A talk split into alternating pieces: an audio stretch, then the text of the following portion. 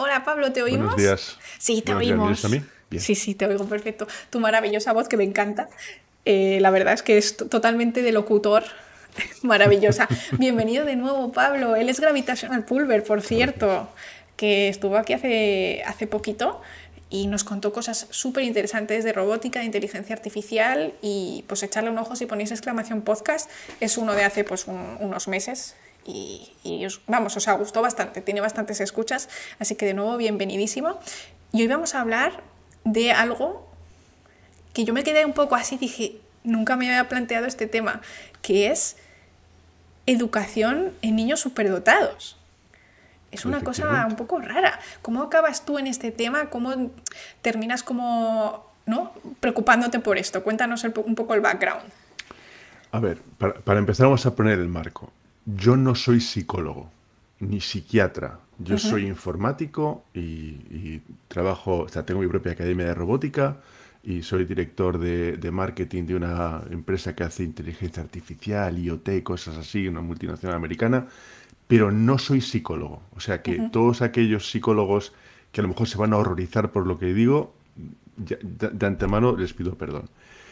Eh, yo llego a esto porque en el 2016, cuando empecé a dar clases de robótica, pues resulta que el 90% de los alumnos que tenía prácticamente todos, es decir, todos aquellos que se quieren apuntar y que no sus padres los que lo quieren apuntar, pues resulta que tenían unos perfiles muy, muy definidos. Son chavales que eran normalmente o excelentes en el colegio o nefastos en el colegio.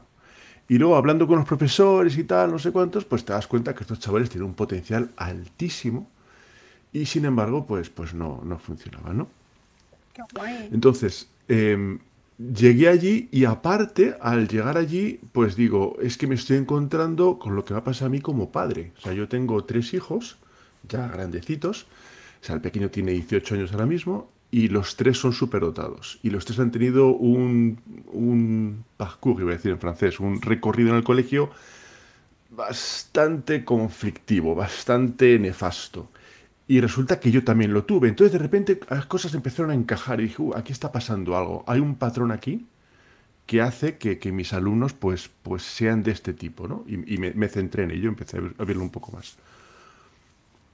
Qué guay. Y entonces, eh, esto claro, obviamente yo mi rama biológica me, me- vamos, o sea, 2 más 2 igual a 4. Esto es hereditario, en- por lo menos en la mayoría de los casos, porque si tú me dices que tú tenías estos patrones, que tus tres hijos los tienen, eh, es interesante, ¿no? Es decir, quizá muchos padres que, que ven esto en sus hijos incluso son capaces de verse, ¿no? De sentirse representados con los problemas que están teniendo sus hijos, ¿no? Pues mira, no lo sé, seguramente tú esto lo sabes mejor que yo. Yo intuyo que debe haber algo genético, ¿vale? Intuyo, pero no lo sé. Puede ser también, intuyo, que puede ser también la manera de educar a tus hijos. Si tú a tu chaval desde pequeño le echas muchas horas, le enseñas, le motivas, le, le- le- le das cariño, le, le- le echas muchas horas, como dice mi padre, esto es de echarle horas, pues el chaval al final va a ser más curioso, digo yo, ¿no? O sea, si le dejas delante de la tele todo el día viendo los, los teletubbies, pues el chaval se atonta. Y sin embargo, si estás como yo estaba con mi padre montando ordenadores o desmontando el coche o montando una pared de pladurca y decir una cosa diferente, pues no sé, le coges curiosidad a la cosa, ¿no? Y yo a los tres años manejaba el martillo.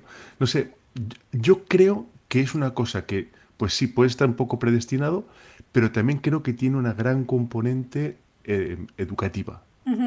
Eso tiene todo el sentido en realidad, porque en biología no hay, a ver, lo hay, ¿eh? hay algunas cosas que sí son de un fuerte componente genético, como pues eso, ojos azules, ojos marrones, cuánto puedes llegar a medir, pero luego hay muchas cosas que se suman a lo ambiental. Entonces yo entiendo que tú puedes tener ese potencial, pero si no es eh, ¿no? trabajado desde siempre, a lo mejor es muy difícil llegar a, a esa situación. Interesante. Entonces tú dices que hay esos dos tipos de niños, ¿no? Los que, so- o sea, como en, plan muy muy bien y muy muy mal en el colegio, ¿no? ¿Cómo, cómo se centra esto para llegar a, esa misma conclusión de, de ser un niño superdotado? Pues mira, eh, por lo que yo he visto en mis alumnos, eh, para empezar, lo curioso es que yo tengo la mitad de alumnos son chicas y la mitad de alumnos son chicos, en algo que es de ciencias típicamente socialmente adaptado, más, más orientado a- a chicos, ¿no? Pues, pues este año, por ejemplo, tengo más chicas que chicos. Las chicas, por alguna razón que también desconozco, son capaces de, adaptarse e incluso ser el líder y ser la mejor de la clase y tal, típicamente, ¿no? estoy generalizando. Y sin embargo los chicos pues son, están más incómodos en clase, no, no funcionan. Y sin embargo cuando yo los pongo a trabajar juntos en mi clase, en grupos chiquititos y tal, funcionan de maravilla. Pero, pero son, yo creo que tiene que ver mucho con tu capacidad de adaptación o tu capacidad de acoplarte al, grupo general, ¿no? Y eso hace que, que, pues que muchos de estos chavales que dicen, oh, es que es superdotado, tiene un coeficiente intelectual de 145 y te sacan unos ceros redondos en clase. Pero porque están totalmente inadaptados y están totalmente a disgusto en el colegio. Y es, yo siempre digo a, los padres que dicen, pero ¿cómo? Se pues tiene que hacer el esfuerzo y tal. Digo, imagínese usted que si usted tiene un 44 de pie, fuese todo el día con un zapato del 42. Le cabe, le cabe, pero camine usted todo el día, de lunes a viernes, de 9 de la mañana a 5 de la tarde, con unos zapatos del 42. Aguanta dos semanas. Exacto. Y, luego, y, además es que te obligan y te dicen, no, pues te tienes que acostumbrar y tienes que tirar para adelante. Pues estos chavales que no tienen esa capacidad de adaptarse, pues, pues al final, pues y además como tienen un coco muy inteligente, pues son capaces de, de, de, de reventarte la clase, porque, porque ¿qué van a hacer? Tienen que, que sacar energía por algún lado. Nos preguntan dónde, dónde das clase porque dices que tienes muchos niños que son superdotados, como que están todos concentrados en tu pueblo. Entonces cuéntanos así un resumen de por qué tienes como tantos niños de, de distintas zonas, porque es el background así que se entienda un pelín. Vale, a ver, em, yo vivo en París. Es decir, si yo apunto para allá, está la Torre Eiffel como a 30 kilómetros de distancia, ¿vale? Eh, mis alumnos están en Uganda, en Colombia, en Ecuador, en Francia y en España. Los que están en Francia es cara a cara, en el Liceo Internacional, en el Liceo Español, Luis Buñuel de, de Neuilly, que está la de París, y los demás son a distancia. Em, yo ahora mismo no tengo capacidad de dar clase a nadie más. Y, ya te lo dije la última vez, eh, yo tengo dos trabajos, trabajo unas 15, 16 horas al día, no puedo hacer más, no puedo hacer más. Eh, siempre si algún padre que me pide tal, no sé cuántos, puedo adaptar algo para ellos, pero no, no, puedo tener más clases. Pero doy, la mayoría de las clases las doy eh, en línea, como estoy viendo ahora, en este decorado, y, otras clases las doy face to face en, el liceo español aquí en, París. Bueno, pues ahí ya tenéis por qué Pablo se ha, centrado se ha encontrado con tantos niños de, pues eso, de altas capacidades, que tienen pues problemas para, pues eso, para seguir las clases, pero por lo que estás diciendo, y también lo está diciendo el chat, en plan, es puro aburrimiento, ¿no? Básicamente necesitan unos retos más acorde a sus capacidades. Claro, es que eh, estos chicos, em, vamos a ver, ¿cómo, se aprende en una escuela? Yo, yo estaba en, Madrid, en, el, en, un colegio en Madrid, un colegio, un colegio eh, semi-privado, estos concertados se llaman. Y a mí, ¿cómo me enseñaron a sumar? Pues haciendo 200.000 sumas. ¿Y cómo me enseñaron a multiplicar? Pues haciendo 200.000 multiplicaciones. Y, y, a leer, pues nos ponemos a leer Fray Perico y su borrico, que era un libro bien simpático, pero éramos 44 en clase venga, Miguel, empieza a leer Fray, Perico y Subor. Y yo empezaba a leer más rápido. Y ya empezaba a leer rápido y tal. Y, y, llegó un momento en el que yo había acabado el libro y los otros iban por qué y decía, Pablo, ¿por dónde vamos? Sigue. Y yo me cogía el libro, me ponía así. Y yo sacaba un cero en lectura. Un cero. ¿Y por qué? Porque ya me había acabado el libro. Ese era el pecado que había hecho. ¿Vale? Mm. Eh, para sumar, para restar y tal, no sé cuántos, un chaval que la pilla a la primera las otras 199.000 les sobran. Por lo cual, en 5 minutos tú has hecho lo de, lo de 45 o 50 minutos de, clase. Entonces, estos chicos en clase no pueden aprender. No, el sistema no está adaptado a ellos y tienen que aguantar sentados. Lo cual es, para ellos es totalmente imposible. Pero otros consiguen, pues por la madurez mental que tengan, yo que sé por qué, y sobre todo en, en la población que yo conozco, eh, las chicas consiguen pues aguantar ahí callados y funciona por razones que no que desconozco. Interesante. Siempre en general en el, en, el, en el, tema de a lo mejor de comportamiento y demás, siempre ha dejado, se ha dejado a las chicas un poco atrás. Ahora se está empezando a ver, por ejemplo, que en el tema de, de diagnóstico del, del, espectro autista y demás, también se están empezando a incluir síntomas que se dan más en mujeres que en hombres y que por lo tanto ellas estaban sub eh, ¿no? diagnosticadas, etcétera. Entonces sí que parece que hay ahí una pequeña relación, pero en este caso pues en, en otro tipo de característica. Vale, entonces tú me has dejado aquí como unas cositas en plan de, que, de lo que se puede hablar y nos puedes eh, contar si hay algo que puedan, por ejemplo, identificar los padres para decir, uy, aquí hay algo raro, más allá de cuando van al cole, a lo mejor quizá algo más pronto o...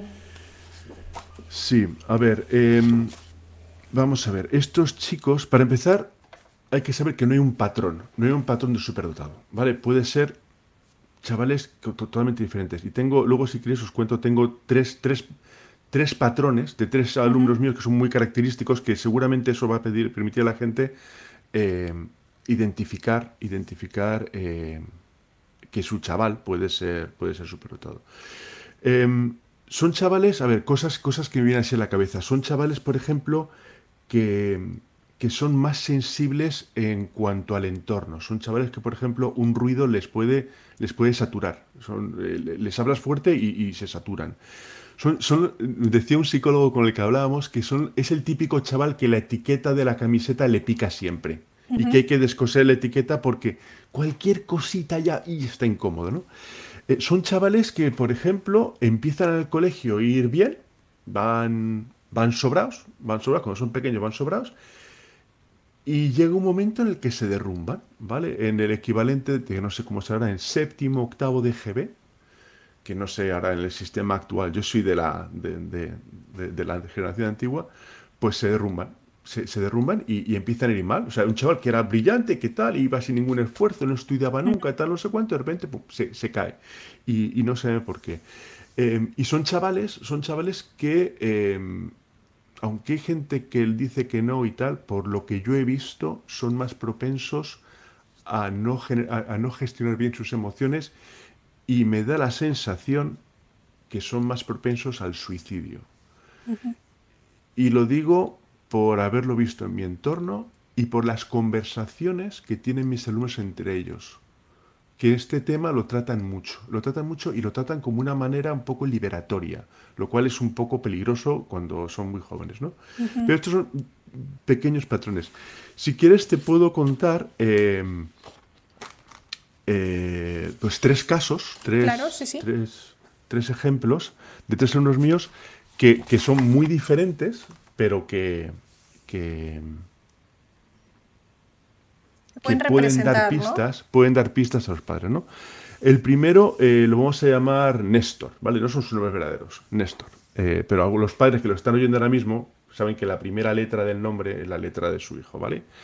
Pues este es un chavalito que tiene siete años y este parece salido de un cuadro de Johannes Vermeer, este que hizo la mujer, la mujer del bisón, que es una señora que está al lado con una banda y una perlita aquí, uh -huh. así todo inmaculado, es uh -huh. un chaval precioso, impecable, educadísimo, y sus clases son totalmente monacales. Te sientas, el chaval está perfectamente sentado.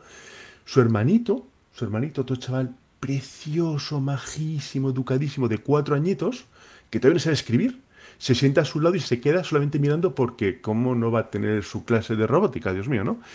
Y eh, ya está. Y con este chaval, yo traigo mi temario, hacemos, montamos el robot, vemos un poquito de programación, damos la clase en francés, porque el chaval también está aprendiendo francés y no sé cuántos. Y es una clase de paz absoluta, ni un ruido, ¿vale? Es un chaval que tiene una visión espacial perfecta, es capaz con siete años de pintar cosas en 3D, que dices, ostras, yo no pinto así, pero bueno, pues el chaval te diseña cosas, es capaz de, tener un pensamiento abstracto que increíble y tal. Y claro, es el chaval que lo primero que hace llegar y dice, quiero enseñarte lo que he construido del Lego. Y sus construcciones de Lego ocupan el salón entero. ¿Vale? Un salón de una casa descomunalmente grande, pero es. ¿Y, y por qué es? Es humanato. Entonces, a, a, Néstor, este chaval, no, no, se le explican las cosas, le dices una de las cosas y bastan. Luego él te las comenta, lo interioriza y tal. Y es, es una esponja. Es el, es el para un profesor es el alumno ideal. Esto facilísimo, ¿vale? Y sin embargo, en el colegio es un chaval que no funciona para nada. Es un chaval que sufre. Es un chaval que la profesora, cuando le levanta la voz, se asusta tanto que llora. Es un chaval que, no funciona en el colegio y conmigo funciona. Pero funciona de manera perfecta. Y no es que yo haga nada especial. Luego veremos por qué, ¿vale? Este es Néstor, ¿vale? El alumno que tú me dirás, el hijo perfecto, ideal, no sé cuánto, ¿vale? Luego voy a hablar de, mi hijo, lo vamos a llamar Cristóbal, pero no se llama Cristóbal. Eh, su padre es español, este señor aquí, mi mujer norteamericana, y a los 13 años mi hijo ya había vivido en más países que la mayoría de la gente pues visitará en toda su vida, ¿vale? Por mi trabajo, por mi mujer y tal, no sé cuántos. Eh, este chaval, cuando tenía cinco años en el colegio, pues la profesora estaba explicándole lo que es un triángulo, un cuadrado, tal, no sé qué, y el chaval coge, levanta la mano, con sus cinco añitos, y le dice, ¿puede ser que un círculo sea un polígono regular de infinitos lados? Porque si tú coges un círculo, miras muy cerca, muy cerca, muy cerca, muy cerca, pues al final no son líneas curvas, sino que son pequeños segmentos. Y la profesora le dijo, mira, ¿por qué no te callas? ¿Y por qué? Yo entiendo que hiciese eso. Tiene 35 chavales, tiene un temario que dar. Y no puede estar hablando de matemática filosófica. Tiene que estar tal, ¿no? Es un chaval que tiene una gafas así de gordas, es un chaval que sufre bullying, es un chaval que, que no se adapta en clase y es el típico chaval que los profesores temen porque te, sin ninguna mala intención del mundo, va a ser completamente disruptor en clase. ¿Vale? Otro ejemplo, este chaval, un día una profesora suya me llama a la oficina, yo con mi corbatita, todo mono ahí, y me dice, eh, tiene usted que venir aquí, tenemos un problema muy grande con su hijo, enorme con su hijo. Bueno, pues nada. Llamo a mi jefe, me voy y tal. Y pues me tengo que ir al colegio, el chaval no sé qué ha hecho esta vez, ya, acostumbrado a esto, ¿no? Vale, Llego allí, Llego allí y me dice, mire, es que su hijo, mire su cartera. Y me abre la cartera así encima de la mesa. Había papeles por todos lados, bolígrafos, tapas de bolígrafos. No, un desastre de cartera, un plátano, un desastre. Me dice, es que así, así no se puede, así es imposible y tal, no sé qué. Y digo, vale, pero ¿cuál es el problema? O sea, su cartera está desordenada, pero yo me acabo de venir de aquí, de, estamos de la oficina y venir para acá. ¿Cuál es el problema? Que es que esto es imposible, o sea, tiene que tener orden, todo, no sé cuánto. Y entonces yo cogí mi cartera, la abrí encima de la mesa y, empecé a sacar papeles, desastre, un boli, una tapa de un boli, una manzana y tal. Y digo, y ve, llevo mi corbata, llevo un área de una empresa multinacional, eh, gano bien mi vida y aquí estoy. ¿Vale? Es decir, lo que para el resto de la gente es un problema, pues hay que tener en cuenta que a lo mejor para estos chavales no tiene importancia, no le dan importancia y no es un problema. Es curioso, ¿no? Cómo se intenta meter a todos los niños en el mismo patrón, ¿no? Todos tienen que tener pues, eh, el mismo boli, la misma mochila, todo igual. todo ordenado y tal. Claro, claro. hay, chicos que son capaces de tener todo desordenado y dice, eh, dame tu última hoja de química. Y dice, mm, esta. Y es un burruño. Vale, yo he estado todo el fin de semana recogiendo esto para que tuviese una pinta maja, ¿no? ¿Vale? Pero, y no pasa nada, no pasa nada, ¿vale? Y ahora voy a ponerse el caso de uno que has dicho antes en tu programa, el, creo que en español lo llamáis el TDAH, los niños hiperactivos, ¿vale? Este es el caso, el caso clásico y quizás el más duro, ¿vale? Lo vamos a llamar Claudio, no se llama Claudio, ¿vale? Eh, y este chaval es un chaval que en reposo, un chaval cuando no hace, cuando no hace nada, ¿sabes que dicen que el diablo cuando no hace nada mata moscas con el rabo? Bueno, pues este chaval cuando está en reposo está cantando y bailando y saltando constantemente, ¿no? También tiene 6-7 añitos. Em, yo este chaval, eh, al principio cuando empecé a darle clase, era un chaval totalmente imposible. Y me di cuenta que era imposible porque le obligaba a sentarse. Sentarse, una, una silla, sí, como tú estás sentado, sentado. para él eso era una tortura. Me ha recordado muchísimo a un amigo de mi clase que la profesora le ataba a la silla con el jersey. O sea, cuando leí, leí, lo que me mandaste, dije, este es mi amigo, eh, tampoco voy a decir el nombre, pero eh, totalmente. no sé dónde Se está este reconocerá, chico, ¿no? Totalmente, sí, sí, sí. Vale, y entonces yo de repente lo que hice es, es quitarle la silla. Le quité la silla y le dejé de pie a, a- a Claudio y, y de repente Claudio pues estaba a gusto de pie. Digo, bueno, pues no sé, ¿vale? Y este chaval es un chaval que me estaba constantemente exigiendo más. Es un chaval que. Yo las clases de este chaval eh, las preparaba a fondo porque como no sabía por dónde iba a salir, y aquí me recordaba mucho el otro día Big Man estaba hablando en su programa y dice, no, yo es que cojo, empiezo a pensar una cosa y tal, y, y no soy capaz de acabar, de repente me voy por las ramas, tal, no sé cuánto, pues las clases de este chaval era lo que contaba Big Man, es una mente en, en arborescencia que empiezas por un lado y se va, y se va, y se va, y la rama a la que se va te da mil vueltas, por lo cual tienes que tener todo preparado para que el chaval llegues a donde estás, ¿no? Era un chaval que yo con siete años, empecé a darle clase cuando tenía seis años, llegué con ocho años. Este daba dos horas enteras de clase si- sin parar. Y cuando me iba, lloraba, porque quería más clase. ¿Vale? Y este es un chaval que en clase, en, en- en la escuela, eh, lo, no, no, simplemente le echaban del colegio. O sea, cambió, no, era, era imposible. Imposible. Es un chaval que, le- como le pasa a muchos, a muchos de los chicos, yo considero que eh, todo el mundo tenemos tres, tres edades. Una que es la edad física, yo mañana hago 50 años. Otra que es la edad emocional, es decir, pues como tú gestionas tus emociones y tal. Y otra es tu edad intelectual, ¿vale? Pues, pues que, que va creciendo con tu edad. Y estos chavales hay una disonancia.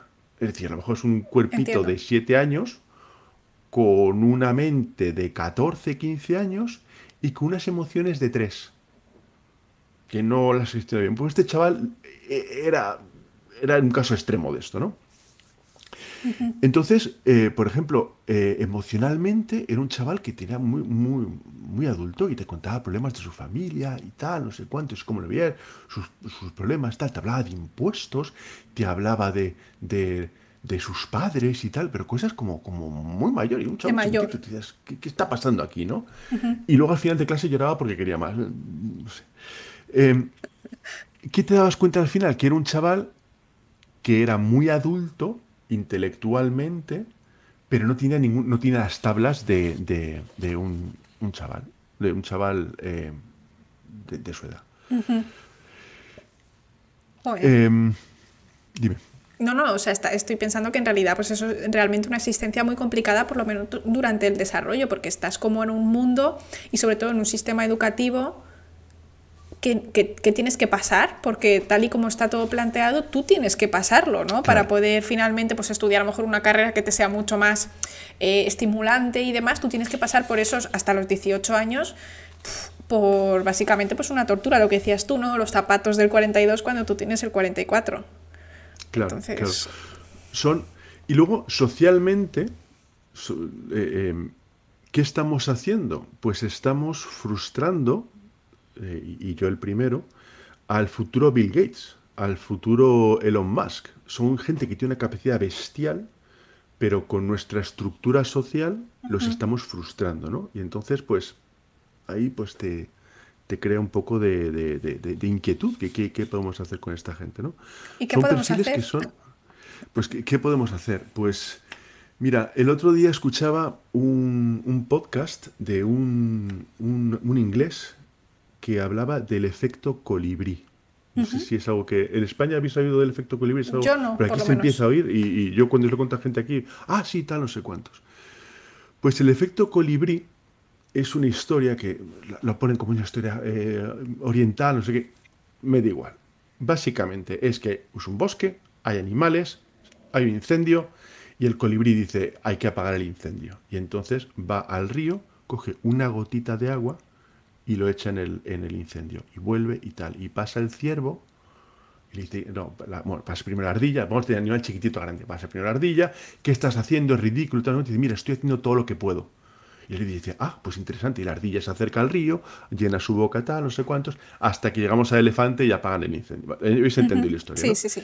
Entonces, yo creo en ese efecto colibrí, cada cual a su nivel tiene que poner todo lo posible para que estos chavales pues, pues crezcan, ¿no? Em, estamos en un sistema que es el que es. O sea, son 30 alumnos por clase, eh, los profesores no tienen tiempo, no hay recursos, y depende del país, hay más o menos recursos, pero, pero no hay recursos para, y es justo, Es justo lo que está diciendo el chat, ¿no? Que, que, el profesorado o el sistema educativo está un poco chapado a la antigua, que realmente no, no somos capaces, no hay ni recursos, lo que dices tú, ni tampoco muchas veces ganas, ¿no? Por parte de los profesores de intentar, pues decir, venga, vamos a intentar separar a estos alumnos, darle un deber súper complicado y el resto damos clase, ¿no? Para tenerles entretenidos. Sería una manera a lo mejor relativamente posible para algunos, para algunos niños, pero hay gente que aunque pudiese no lo haría, ¿no? Porque no tiene, no tiene las ganas. Entonces, bueno. Claro a mí lo que me pasa es que estos chicos, eh, resulta que en lugar de que ellos tengan que ponerse el zapato del 42, yo les hago un zapato a medida. A estos chicos, cuando entran en mi clase, pues un chaval que van a aprender, siempre doy las clases en, un idioma que estén aprendiendo en el colegio, suele ser en inglés, a veces que también es en francés, pero los padres quieren en francés, porque la ciencia es en inglés. Lo habrás visto tú. Un paper es un paper, no es un papel y cualquier cosa está escrito en inglés. Ah, empieza a ver otras cosas, pero, pero la mayoría del research, la mayoría de las cosas se hacen en inglés. Entonces, damos las clases en inglés. Entonces, les enseñas lenguas, les enseñas matemáticas, les enseñas física, les enseñas electrónica, electricidad, eh, construcción. Eh, claro, de repente, todas aquellas cosas que son teóricas en el colegio, que las han oído, que se han aburrido, dicen, anda, es que aquí la regla de tres vale para escalar un, plano y hacer el perrito ese más grande o más pequeño. Vale para... Ah, de repente las cosas corren. Eh, tienen un, robot que es una catapulta. El tiro parabólico, Laura, el tiro parabólico, vale para algo. O sea, y se pueden calcular la fuerza, el movimiento angular y tal, no sé cuántos, y entre ellos y tal. Aquello, pues claro, yo les estoy haciendo un zapato a medida para ellos, ¿no? No es que yo tenga una magia, es que les sacio sus ganas de aprender sus ganas de, saber. Y en grupos muy chiquititos, en los cuales socialmente no están, no, están, no están atacados.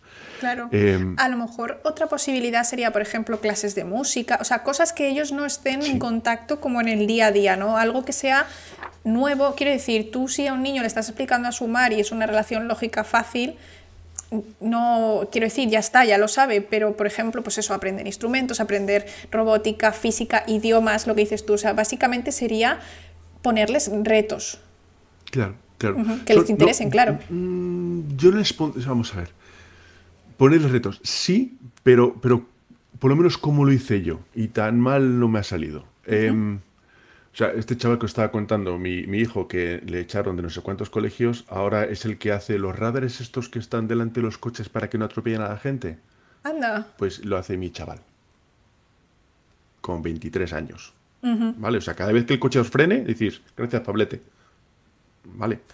Em, tan, mal no tenía que ser el chaval. Claro, claro, sí, pues, Pues em, yo no le digo ponerle retos, sino saciar su hambre de conocimiento. Saciar su hambre de conocimiento. O sea, los, los infinitos kilómetros que yo habré hecho para llevarles a todas las ferias de tecnología, de juguetes, de todo lo que me han pedido siempre en familia hemos ido a hacer absolutamente todo. Deportes, hemos recorrido el mundo entero porque uno hacía judo, el otro hacía escalada, el otro hacía eh, eh, natación. Hemos recorrido el mundo porque el chaval quiere hacerlo. Pues tú tienes, tú como padre tienes que saciar, tienes que ponerte en segundo lugar y saciar su hambre de, saber y de conocer y de, todo, porque, porque va a más revoluciones que tú y, tu obligación es hacerlo, ¿no? Bueno, pues ahí tenéis un poco, ¿no? El camino a seguir, supongo que habrá que ir probando distintas cosas hasta dar con el ding de, algo que realmente le, pues, le ayude. Y aparte de eso, o sea, yo tengo una pregunta. Cuando tus chavales, pues tú hacías esto, supongo, en horas extraescolares. ¿No? Porque al colegio pues tendrían que ir. ¿Esto ayudaba después con su rendimiento educativo en, el sistema educativo normal o esto seguía siendo igualmente de tortuoso para ellos? Pues depende, depende. Mira, em, esto sobre todo les ayudaba a soltar lastre, a soltar la angustia del día. Concretamente, eh, uno de mis alumnos, quizás el, más brillante que he tenido, un chaval que estaba eh, pues cerca del espectro autista. Cerca de, quizás demasiado cerca, o quizás estaba dentro, no, no lo sé, porque como no soy psicólogo no lo sé. Este chaval un día me dice, mira, a mí, para mí la semana empieza el jueves a las cinco y media y se acaba el jueves a las siete y media. yo entre las cinco y media y las siete y media le daba clase con un grupo de cuatro personas. ¿Y por qué? Porque en ese tiempo estaba con gente con la que podía hablar, no sufría bullying, nadie le agredía, em, eh, se podía expresar, podía, podía hacer lo que gustaba. Entonces, en esas horas, para mí era casi también un poco de terapia, porque ellos hablan entre sí y tal. Yo guiaba un poco la dirección porque no tiene experiencia, a veces problemas sociales suyos que tenían, pues tienen unas soluciones que no, Pero, pero, entonces sí les ayuda a soltar lastre y soltar esa angustia, ¿vale? Y, y, también ayuda que yo cuando veo que esto no funciona, yo hablo con los profesores de estos chicos y les explico lo que está pasando. Por, eso, por eso lo escribí, todo este guion. Porque yo, mira, esto es lo que yo veo, esto es lo que ves tú. Entonces sí que ayuda a los demás profesores a tomar conciencia de que no hay que ensañarse, de que no hay que ensañarse. ¿Vale? Yo les, les digo a, toda esta gente, a, los padres y a los profesores, que esto, en el fondo, es un hándicap. Y, y, escuece. O sea, yo cuando le digo a un padre, mira, tu chaval tiene un, tiene un hándicap, no, no, lo, no lo tragan bien. No lo tragan bien. Pero si tú eres cojo y no puedes subir una escalera tienes un hándicap, si tú no te adaptas a tu entorno social, también tienes un hándicap. Y una vez que has asumido que es un hándicap, ojo, un hándicap muy llevadero, es un hándicap que puedes eh, eh, eh, vivir con ello y que es un hándicap que seguramente cuando seas más grande te va a dar un valor diferencial y una ventaja tal que se, se, va, se va borrando con el tiempo pero es un hándicap, pues, pues una vez que lo has asumido, pues lo vives mejor. Dice, bueno, ya sé lo que tengo, ya sé lo que tengo. Y sé que hay más gente como yo. Y sé que esta gente al final sale para adelante. Y porque me dicen que estás, me fío de esta gente, pues, pues vas mejor, vas mejor. Pero en el colegio no suelen mejorar de per se. Entiendo. Sí, y sobre todo porque, claro, si es un. ¿Qué porcentaje de niños calculas tú que podrían tener estas características? Mm, yo por lo que leído es un 2%. Es decir, un chaval por clase, clases de 30 a 40, un chaval por clase es un chaval que, que, está incómodo, muy, muy incómodo. Muy incómodo. Claro, entonces, eh, o un chaval o cero chavales ¿no? por clase, un chaval no al colegio no le merece la pena hacer unos grandes cambios por esto. ¿no? O sea, es que no pueden, no pueden, no pueden. Mira, mi, mi, hijo mayor, que fue el más complicado, eh, nosotros cambiamos de colegio varias veces y al final le metí en un colegio que eran tres por clase. Tres. Porque, porque era lo que, lo, que estaba adaptado para él. Yo en aquel entonces pagaba más de colegios que ganaba en mi trabajo de principal. Yo pedí un crédito para que mi chaval fuese al colegio. Pero si hay que hacerlo, se hace. Es decir, es tu hijo. Mm y, lo haces y ya está. Pues no te lo pregunta, dice, pues, pues, vamos a comer más patatas y vamos a ir a una casa más pequeña. Pero el chaval, el chaval que tire para adelante. Que tire mm. para adelante. Claro, obviamente esto es un problema que mm, no todo el mundo puede resolver, ¿no? Porque depende de tu situación económica, tú no te puedes permitir, o ni siquiera eres como apto para ningún tipo de, de colegio o de créditos o lo que sea. Entonces esto de nuevo, es un problema de, las clases bajas mucho más grande que de las clases eh, medias y altas, ¿no? Eh, sí, sí es un problema de las clases bajas, clases medias y altas, pero también nosotros, nosotros que tenemos una capacidad intelectual pues más desarrollada y unos medios más desarrollados, también es nuestra obligación moral y societal de solucionar esto. Yo tenía eh, unos alumnos que su padre me pagaba con una hogaza de pan porque es, el super panadero es lo que tenía. Y a mí me han estado pagando durante años con una hogaza de pan, que es casi hasta bíblico, ¿sabes? Es como, sí. eh, ganarás el pan de tu pan de tu día, no sé cómo se dice. pero, pero es, casi muy poético, ¿no? Pero, pero yo, yo gastaba mucho dinero por dar esta clase, pero, pero como esos chavales, son, eran tres hermanos, siguen siendo tres hermanos, dos chicos y una chica, como tienen como su ansia de comer, como su ansia de saber no está colmada, nosotros que podemos debemos enseñarles. Ya ganaré dinero por otro lado, pero, pero no nos podemos permitir como sociedad dejar a tres chavales frustrados hasta que llegan a, ser adultos. Sí, sí, por supuesto. Y, hay que tomar conciencia de ello. los que podemos, debemos saciar el hambre de comer, de, saber de esta gente. Sí, por cierto, lo, repetimos que lo dijiste la última vez, pero tú obviamente no tienes hueco para más alumnos, pero tú te ofreciste a dar los materiales que utilizas en tus clases de manera gratuita por si alguien tiene a lo mejor tus capacidades o similares, ¿no? Para eh, pues enseñar esto, ya sea alumnos aventajados o no. O sea, que podéis escribir a Gravitational Pulver, que está por ahí en el chat, y pues podéis hablar con él, que Quiero decir que a lo mejor si vosotros, pues yo qué sé, sois informáticos o sois ingenieros y es algo que os llama la atención, pues eh, Pablo os lo pone a vuestra disposición con toda su, con toda su buena fe, todo el material que, ellos utilizan, que él utiliza. Os puedo poner a la cola y el primero que podría entrar a lo mejor es en el 2024, mediados de 24, a lo mejor puedo ya incorporar otro, porque depende de los cursos, algunos países tienen cursos que son de enero a diciembre y todo eso de septiembre a septiembre, o sea, de junio a septiembre. Eh, bueno, no, de junio, de septiembre a junio, perdón. Estoy yo disléxico también. Sí, sí, te hemos entendido, sí, sí. Em, nos pregunta Pedrosa si has tenido alguna vez, eh, si algún colectivo tipo psicólogo se ha metido con la labor que haces, o sea, si haces tú a lo mejor colaboración con ellos, o si has tenido algún tipo de problema, o es algo que tú llevas aparte y, y nunca has chocado o colaborado con, con este sector.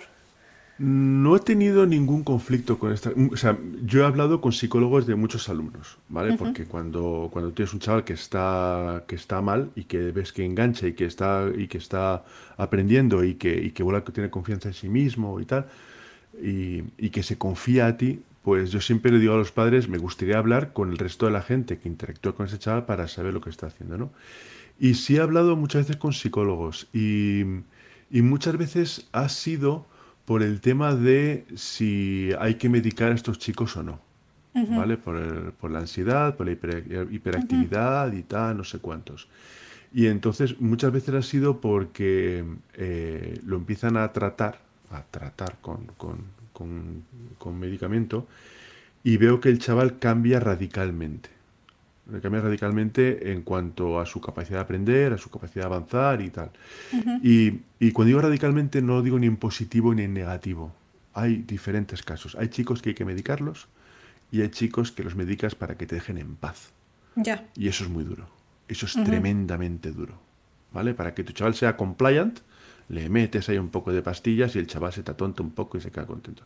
Y otros no, otros es necesario que, lo, que lo mediques.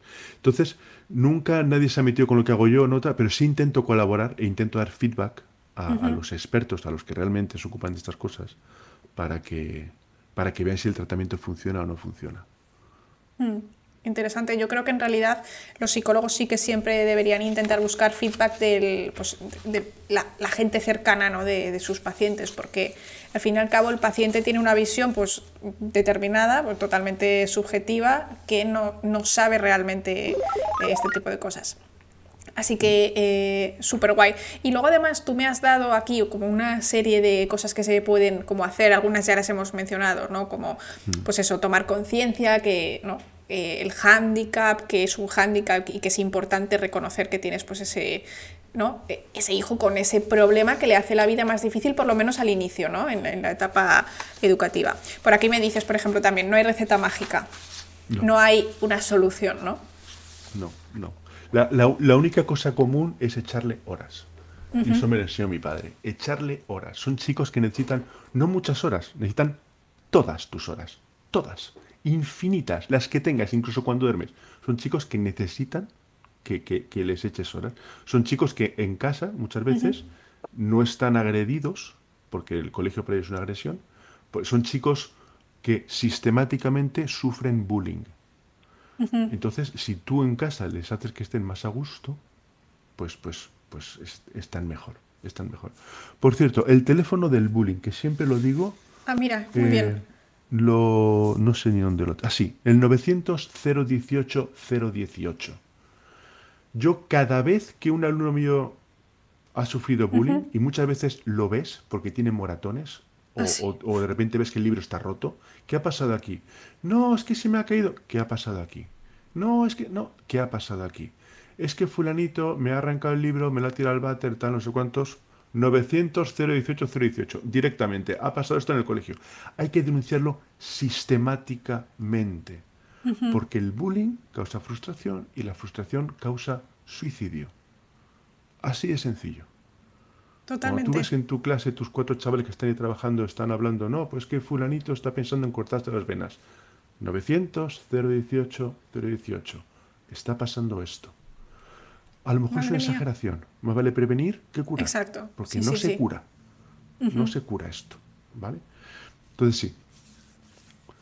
Sí. A ver, otras, otras cosas que, que pautas que tal. Son chavales, por ejemplo, que, que cosas que son muy importantes para los adultos, por ejemplo, lavarse los dientes, eh, du- ducharse, ponerse un pijama, eh, comer a la hora de comer y cosas así, pues para ellos no tiene ninguna importancia.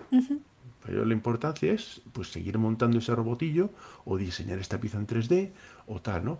Y son cosas que hay que explicarles, que socialmente son importantes, que son que es necesario que te laves para no oler mal, porque los demás también tenemos nariz y que tal. Y entonces tampoco hay que frustrarse por ello. Hay que darse cuenta que para ellos eso no es importante. No es que sean un desastre, es que para ellos eso tiene importancia muy, muy relativa. Muy relativa. Eh, otra cosa, el Internet. El Internet. Todos los padres. Oye, el Internet. Que el chaval se mete y está buscando esto, está buscando lo otro, no sé cuántos. ¿Qué, qué parental control le pongo? Ninguno. Ninguno. Ninguno. Porque le pongas lo que le pongas, se lo va a saltar. Mm, Es que ninguno. O sea, da igual lo que pongas hoy en día, se lo va a saltar. O le vas a generar frustración que se te va a revelar. Yo que he hecho con Entiendo. mis chavales, le digo, mira, señores, Internet es esto. Puedes encontrar cómo hacer una bomba, y les enseño una página de cómo hacer una bomba. Puedes encontrar cosas tan sólidas como esto, y no voy a explicar más. O puedes encontrar saber. Te metes en el sitio de Instructables, por ejemplo, que es una página web de inventos de gente que hace que puedes copiar, y tienes ahí infinitas cosas. Tienes aquí los papers y tal. Digo, úsalo con discernimiento. Úsalo como hago yo. Y les enseñas a utilizar una herramienta más. Es como un cuchillo. Puedes cortar queso o te lo puedes clavar. Siempre Pero- digo yo el ejemplo del cuchillo, es que es, es clarísimo. Intentar cortarles Sí. acceso a Internet es imposible. Es imposible. Son chavales que como tienen una cabeza que a lo mejor les dobla su edad, tienes que hablarlo todo. Pero todo a edades muy jóvenes. O sea, alcohol, drogas, sexo, suicidio, relación de pareja, em, cómo ha sido tu vida. o sea, cosas que, que son para más mayores a chicos más pequeños. Por supuesto, adaptándote a un chaval pequeño. Pero son chavales que no. Si tú le cuentas a un chaval con un coeficiente de 140 o una milonga, te ha pillado antes de abrir la Sí. boca. Por lo cual, ni, ni- merece la pena, ni merece la pena. No tiene. Increíble, sí, Ni lo sí. intentes, ni lo intentes. Y entonces, en tu experiencia, el uso de Internet ha resultado al final ser positivo, porque lo que dices tú es que Internet es el pozo del saber. Ahí hay todo lo que quieras, clases de todo lo que necesites, YouTube, vamos, o sea, puedes aprender de todo. O sea, Claro, es como claro una sí. maravilla en realidad. Claro que sí, claro que sí. O sea, para, para mí es una liberación. Para mí es una liberación, porque no se lo tienes que contar todo tú. O las cosas que te preguntan, o sea, Si no las sabes. puedes buscar. Claro. porque. Pero sí, sí, sí. Pero hay que enseñarles a utilizarlo de manera responsable. Y de, de tal manera responsable que luego ellos estén orgullosos de cómo usan esta herramienta. No para perder el tiempo. Que a lo mejor también tienen que ver sus vídeos de gente peleándose en un videojuego, porque uf, les calma, ¿no? Claro. Pero pero, pero también para saber, para descubrir. Te- viene y dice, mira, he descubierto este link que puedes hacer una proyección astral de yo qué sé, yo qué sé, y te lo enseñan tal, no sé cuánto, y he hecho este desarrollo y tal. Pues, pues sí, ellos también les, les permite también saciar esa, ese hambre de, de, de- de saber. Mm. Sí, sí. La verdad es que Internet, a mí me da la impresión de que Internet todos nos quedamos en una superficialidad extrema.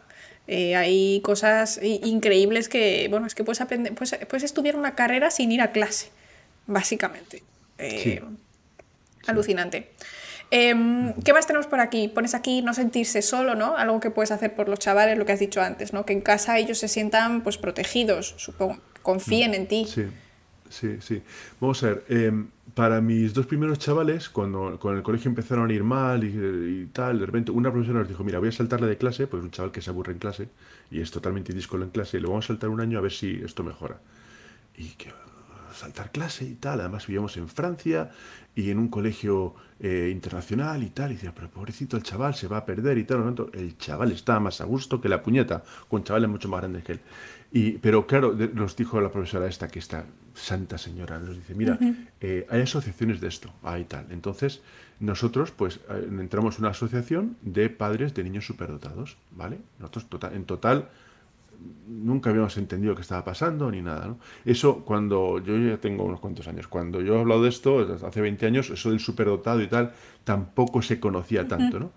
Pero de repente empezamos a... Y, era una asociación que juntaba a los chavales cada 15 días y les hablaban de el acelerador de partículas, eh, la magnetorresonancia de no sé cuántas cosas que, bueno, pues venía un físico, un químico, un matemático y les contaba cosas y los chavales con unos ojos así, luego hacíamos unas actividades yo les hice una actividad de montar radios de galena. Eh, eh, entonces escuchábamos la radio rusa a través de tal, sin electricidad. Bueno, unas cosas increíbles. Los chavales disfrutaban muchísimo y te das cuenta que otros padres también tenían chavales así. Nos contábamos nuestras cosas, lo que ha funcionado, lo que no ha funcionado, y te sentías menos solo. Porque al, al principio nuestro hijo era una caja de bombas. ¿Qué hacemos con este chaval? Un chaval que no interacciona, un chaval que, en clase no funciona, que tal, y que lo único que quiere hacer es saber y hurgar y desmontarte el ordenador y no sé cuántos y tal. ¿Qué haces con este chaval? Hasta que aprendes a canalizarlo. Y dices, si no, si no puedes contra tu enemigo, enemigo, únete a él. Pues, Pablo, ¿quieres desmontar ordenadores? Mira, así se desmonta un ordenador, y así se hace, y tal, no sé cuánto. Si toca así, te electrocutas. Y el chaval aprende, y aprende contigo. Pero eso sí, encontrar una asociación, una estructura en la cual diferentes padres puedan hablar de ello, que diferentes padres puedan...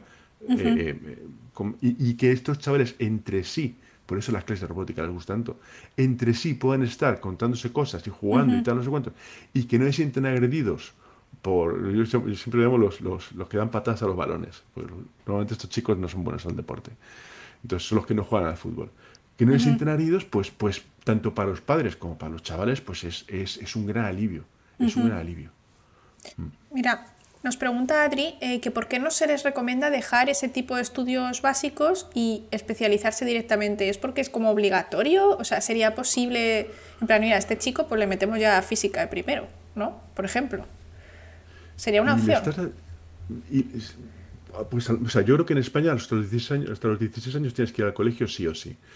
Pero le estás haciendo un favor quitándole la, la, infancia a tu chaval y metiéndole ya en el mundo de los adultos. Pues no lo sé. No lo sé. No lo sé. Yo, es que, insisto, no hay una receta mágica. No hay una varita mágica. No hay nada que digas, pues es que estos chicos, pues directamente que se metan a estudiar física cuántica. Pues a lo mejor algunos sí pero a lo mejor otros no.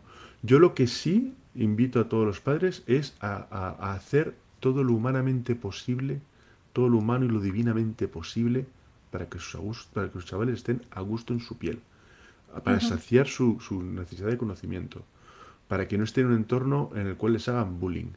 O sea, a, mi hijo pequeño al final eh, le pusimos lentillas porque le habían roto, tantas las gafas que nos echaron del seguro. Por Dios. estamos a ese nivel de, rechazo social.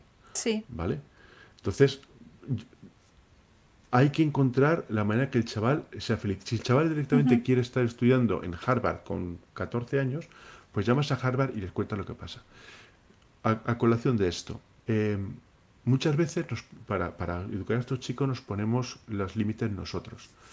Yo llegué a España con mi hijo mayor cuando el chaval tenía 14 años y el chaval quería aprender eh, electrónica, yo llamé a la universidad, una universidad en Alcobendas, y le dije, mira, me pasa esto.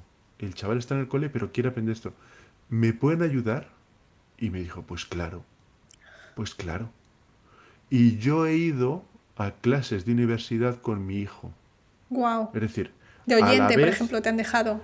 No, no, no, no, no, le apuntaron como uno más. Eran clases por las tardes, íbamos a clase, mi hijo, ir a clase de universidad con tu hijo de 14 años es lo mejor que te puede pasar en el mundo. Y que tu chaval sea mejor que tú. Estás de igual a igual. es que es fantástico. Entonces, no dudar, no dudar a, instituciones de educación y tal, llamar me pasa esto, me puede ayudar. Esta gente seguramente ha tenido cosas parecidas. Y que digan que no, mm, complicado, les va a resultar complicado, les va, les va a escocer por dentro. O sea, ya. Y si uno te dice que no, pues llamas al siguiente, quiero decir, al departamento de al lado, si es que al final siempre habrá alguien. Exactamente, exactamente. Oh, Porque siempre vas a encontrar a alguien. Claro, claro, claro. Increíble. Tienes aquí eh, puesto qué colegio elegir, ¿no? Que es justo lo que hablábamos. ¿Hay algún tipo de colegio que, que tú digas, vale, bueno, ha dicho tú los de tres alumnos por clase, pero eso es complicado. ¿Qué buscar en un colegio cuando tenemos un, niño así, ¿no? De altas capacidades. Sí. Em, insisto, no hay, no hay, no hay receta mágica. En los casos más severos, en los cuales el chaval no es social para nada y tal, sí que hay que tener un colegio en el cual sean tres por clase y tú tienes una reunión con los profesores todas las semanas y tienes contacto directo porque, porque es un caso muy, muy complicado. Pero yo creo que en la mayoría de los casos, en la inmensa mayoría de los casos, el colegio al que va es el colegio al que tiene que ir. Es el colegio al que tiene que ir. ¿Por qué? Porque el mundo el con el que se va a encontrar es así de bestia. Ya, por desgracia. tienen, tienen, que, tienen que vivir en ese mundo así de bestia. No hay, no hay solución. El mundo no va a cambiar. El mundo no va a cambiar. Eh, y, tienes que van a aprender. Tú vas a estar ahí para protegerlo un poco, pero tienen que aprender. Em, entonces, hay que hacer un compromiso, pero, pero sí hay veces que dices, mira, pues, pues no, no, no puede ser, no puede ser. Entiendo. los casos que el chaval deja de ir al colegio. O sea, simplemente te dice, sí, he ido al colegio y te das cuenta que no ha entrado en... Ves, ves la explicación de informática, el chaval no ha ido a clase hoy. ¿Dónde está hijo? Y se te calla, se te cierra. Hay que hacer, bueno, pues hay que tomar otras acciones. Pero si no, desgraciadamente hay que pasar ese calvario con el chaval y, tal. A lo mejor se hay que cambiar otro colegio, tal, no sé cuántos, pero los colegios, los que llamamos colegios normales, en la mayoría de los casos yo creo que es lo, necesario para este tipo de chavales.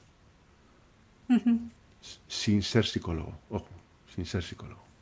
Y Pablo, ¿tú crees que si no se hace nada en plan, si no se toman todas estas acciones que tú estás diciendo, no gastar tiempo, llevar al niño a clases extraescolares, mover cielo y tierra para que tengan su eh, desafío, esto acaba en acaba a largo plazo peor cuando son adultos o, por ejemplo, dejan no creo que se pueda dejar de ser superdotado porque tu mente funciona como funciona, pero ¿tú has visto algún caso que a lo mejor haya sido como demasiado tarde, que se haya hecho algo y hayas visto algo malo que haya pasado por no adaptar las necesidades al chaval? A ver, me haces una pregunta muy, muy dura, muy dura, porque eh, yo creo que estas mentes prodigiosas eh, tienen que elegir en qué lado de la fuerza están para, hacer un, un símil con Star Wars. Pueden estar en el lado bueno de la fuerza, pueden estar en el lado oscuro de la fuerza. Pueden hacer mucho bien y pueden hacer mucho mal. Yo sí he visto chavales que se han torcido, que se han torcido y han acabado siendo delincuentes. Y en el mundo de la informática ser delincuente es bastante fácil. ¿vale? Nosotros como sociedad, como padres, nuestra obligación es que estos talentos estén en el lado bueno de la fuerza y no en el lado oscuro de la fuerza. Es nuestra obligación, ¿vale? Igual que nuestra obligación eh, eh, curar a alguien que tiene cáncer, que tiene un problema, es nuestra obligación curar, cuidar y, animar a esta gente que no está adaptada al mundo nuestro para que exploten todo su, potencial. Para exploten todo su potencial y para el lado bueno. Y desgraciadamente, yo conozco casos en el que se han torcido y ha acabado mal. Ha acabado mal. Y, duele infinito. Duele infinito. Pero es así. Ahí, ahí he fallado. He fallado yo y ha fallado otra mucha gente. Pero sí has fallado has fallado, se te ha ido para el lado malo, claro. Claro, a ver, yo no creo que, puedas decir que has fallado tú, ¿no? Como padre, sino que es, un, es, muy complejo realmente. Como dices tú, no hay una fórmula mágica. Si lo que tú terminas haciendo, pues te sale mal, si nadie te ha guiado y nadie te ha podido ayudar, mm. al final, o sea, yo creo que al final culparte si lo has intentado, pues tampoco es, la, tampoco es algo que, que se deba hacer, ¿no? O sea... Ya, pero siempre te queda la duda. ¿Y cómo, cómo, yo no he visto en este chaval, si lo veía todos los jueves, cómo, que o todos los miércoles, lo que sea, en, concreto es un alumno, cómo yo no he visto que esto iba a pasar? ¿Cómo? Y te preguntas, y das para atrás y tal, pero el colibrí, tienes que intentarlo, tienes que hacer you have to do your best. Tienes que hacer todo lo que puedas para que ese chaval se encarrile y tire para adelante y, suba. Increíble. Bueno, eh, a ver qué más cositas tengo por aquí. Eh, a ver algo que me. Sí, ya lo has dicho: tolerancia cero al bullying, echarle horas. Mira, me gusta esta frase que dices aquí: adultos en miniatura con cero experiencia. Esto me ha parecido muy descriptivo realmente. Sí, sí. Porque son chavales que tienen como un cerebro que funciona como el tuyo, pero sin toda la información que tú has ido acumulando durante, en mi caso, 30 años, ¿no? Claro, claro, claro. Nosotros no somos más listos, pero lo que pasa es que nos han dado el golpe ya, ya sabemos por dónde duele y qué es lo que duele y cuáles son las estrategias, ¿no? Eso me pasaba mucho cuando yo llegaba a clase de los alumnos y hablaba con los padres, las madres y tal, no, es que fulanito tal, no sé cuánto, le ha pasado esto, tal, no sé Y el chaval, sí, sí, tal, no sé qué, no sé cuánto. Llegó ya que dice, mira, mi padre no tiene ni idea, mi padre es estúpido, mi padre cree, cree que tal, no sé cuánto, y lo que ha pasado es que tal, no sé cuántos, y no he dormido toda la noche y no sé qué tal. Pero claro, cualquiera se lo cuenta, porque luego me castiga, me deja sin la play y tal, no sé cuánto. Son adultos, o sea, su cabeza es adulta y saben fingir, no les puedes contar, como decía antes, ni una milonga, porque saben fingir perfectamente que sí, sí, tal, no sé qué, y al final, cuando se confían contigo, porque tú sabes que, lo que lo que yo les digo en clase, lo que pasa en clase se queda en clase. Así pueden liberar la palabra. Eh, em, es que no, es que no. Pero claro, tú les tienes que contar cosas de adultos, cosas eh, importantes, poniéndose a su nivel, y, y adaptándome, y, claro, y, sin, y que no te pillen nunca en un renuncio, con la verdad absoluta. Y hay cosas que a un chaval de 10 años o de 12 años hablar con una verdad absoluta cuando te preguntas que son muy comprometidas. Es duro, pues es, difícil, claro. Y hay, y hay veces que dice, mira, yo con tu edad, yo creo que esto no te lo debo contar. Y ya está. Y no, te lo, y no, se lo cuento, ¿no? Pero, pero no le engañas o no le tratas como si fuera tonto, claro, exacto. No, no. Esto es muy curioso en realidad porque yo veo que esto pasa en general con todos los niños. O sea, yo pienso que hay muchos niños que son más pequeños que si les hablases en vez de como si fueran tontos, como si fueran adultos, entenderían perfectamente lo que le estás diciendo. Supongo que esto es obviamente un nivel superior, pero me da la impresión de que a los niños les tratamos como si no entendieran nada, ¿no? Hay palabras que no entienden, pero yo creo que hay conceptos que entienden perfectamente y los obviamos. Me mm. hace, me hace, se me hace muy curioso. Bueno, pues no sé. Dime, dime, sí, ya digo, iba a cerrar, digo, por si tienes algo que ah, añadir. Pues, pues no, pues lo digo por el tiempo. Eh, vale, te iba a dar un ejemplo, un ejemplo de este último caso que hemos hablado y, con esto acabamos. Mira, eh, mi, mi, mi, chaval, mi pequeño, eh, un día nos llega a clase, siendo muy jovencito, muy, muy jovencito, ¿eh? Tenía a lo mejor 8 o 10 añitos nos llega un día a casa y nos dice, mira, eh, a partir de ahora, en lugar de ir andando al colegio, que eran 20 minutos andando, voy a ir en bicicleta. Y, el chaval se le ha preparado de manera magnífica. Dice, me he dado cuenta que todas las calles que desde nuestra casa hasta el colegio tienen un carril bici. Me he dado cuenta que hay un camino que se puede seguir y que es siempre el mismo. Eh, he hablado con los policías que dirigen el tráfico y les he preguntado si yo puedo ir y tal. En me han dicho que sí, siempre que lleve un casco. Y entonces eh, voy a bicicleta y aparte encuentro un sitio donde está la bicicleta, por lo cual a partir de ahora voy a ir al colegio en bicicleta. El chaval tiene el plan perfecto. Y aparte va a tardar tanto porque vamos a 15 kilómetros por hora en lugar de 4 andando, no sé cuánto. Con matemáticas y todo. ¿Vale? Y. ¿Qué le dices al chaval? ¿Qué le dices al chaval? Cuando tiene 7 doctrías. Y es torpe, pero, pero torpísimo. Ahora ya no es tan torpe, pero no tiene equilibrio. Pues le dices, mira, hijo, no, no, porque tienes siete doctrías, porque la bicicleta la manejas de aquella manera, y sobre todo porque nosotros, nosotros los adultos, soberbios, no miramos antes de abrir la puerta cuando hemos aparcado. Te abren la puerta, te has comido la puerta y te has matado. Porque nosotros los adultos no tenemos cuidado de ti. Y así se lo tuvimos que contar. Así se lo tuvimos que contar. No, bueno, quizás mañana, cuando tal. No, no, no, no. Dijo, mira, ¿no ves? No tienes equilibrio y nosotros te vamos a, causar un accidente. Duro, sí, pero voy a contárselo así. claro. así. No hay milongas. Jo, pobrecito, con lo que me gusta a mí la bici. Yo me había ilusionado. Ahora monta, ¿eh? Ahora ya. Menos mal, menos mal. no, pero sí, estoy completamente de acuerdo. Yo que tengo pues eh, bastantes reflejos, que soy una persona deportista y que, o sea, llevo gafas pero tengo 0,5, no, no tengo casi dioptrías y tengo que ir con 800 ojos. Y yo voy por carril bici, ¿eh? la mayoría del tiempo. Entonces, no, no, yo creo que fue una buena decisión. A lo mejor ahora está la vida más concienciada con el tema de bicis, pero... Joder. Bueno, pues nada, eh, no sé si quieres añadir algo así más para cerrar. Yo no te quiero quitar más tiempo, que sé que estás trabajando y has cogido ahí una horita. El chat te ha preguntado algunas cosas y yo te las he trasladado más o menos eh, como he podido. Así que nada, Pablo, ha sido súper interesante. A la gente le ha gustado un montón. Ha habido pues, un montón de, hijo, qué charla más interesante y demás. Y te lo agradezco muchísimo por, pues eso, pues cuando yo estaba diciendo, oye, y si hago un, especial el lunes y tú me dijiste, oye, yo puedo venir a hablar de esto, pues eh, te lo agradezco un montón de verdad.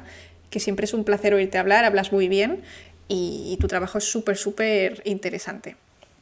Así que nada si alguna vez se te ocurre otra cosa, por supuesto, tú siempre, siempre eres bienvenido en este canal. Muchísima suerte con, tus chavalines, espero que, pues cada vez tengas menos casos que acaben, que acaben mal y muchos más que acaben bien. Y pues nada, yo he ido dando tu contacto por ahí, de, o sea, tu canal de, Twitch, para que la gente te pueda escribir mensajes si tienen pues preguntas al respecto de, tus clases de robótica. ¿Ok? Muy bien. Pues nada, Pablo, un besazo y, que vaya bien el día. Chao, chao.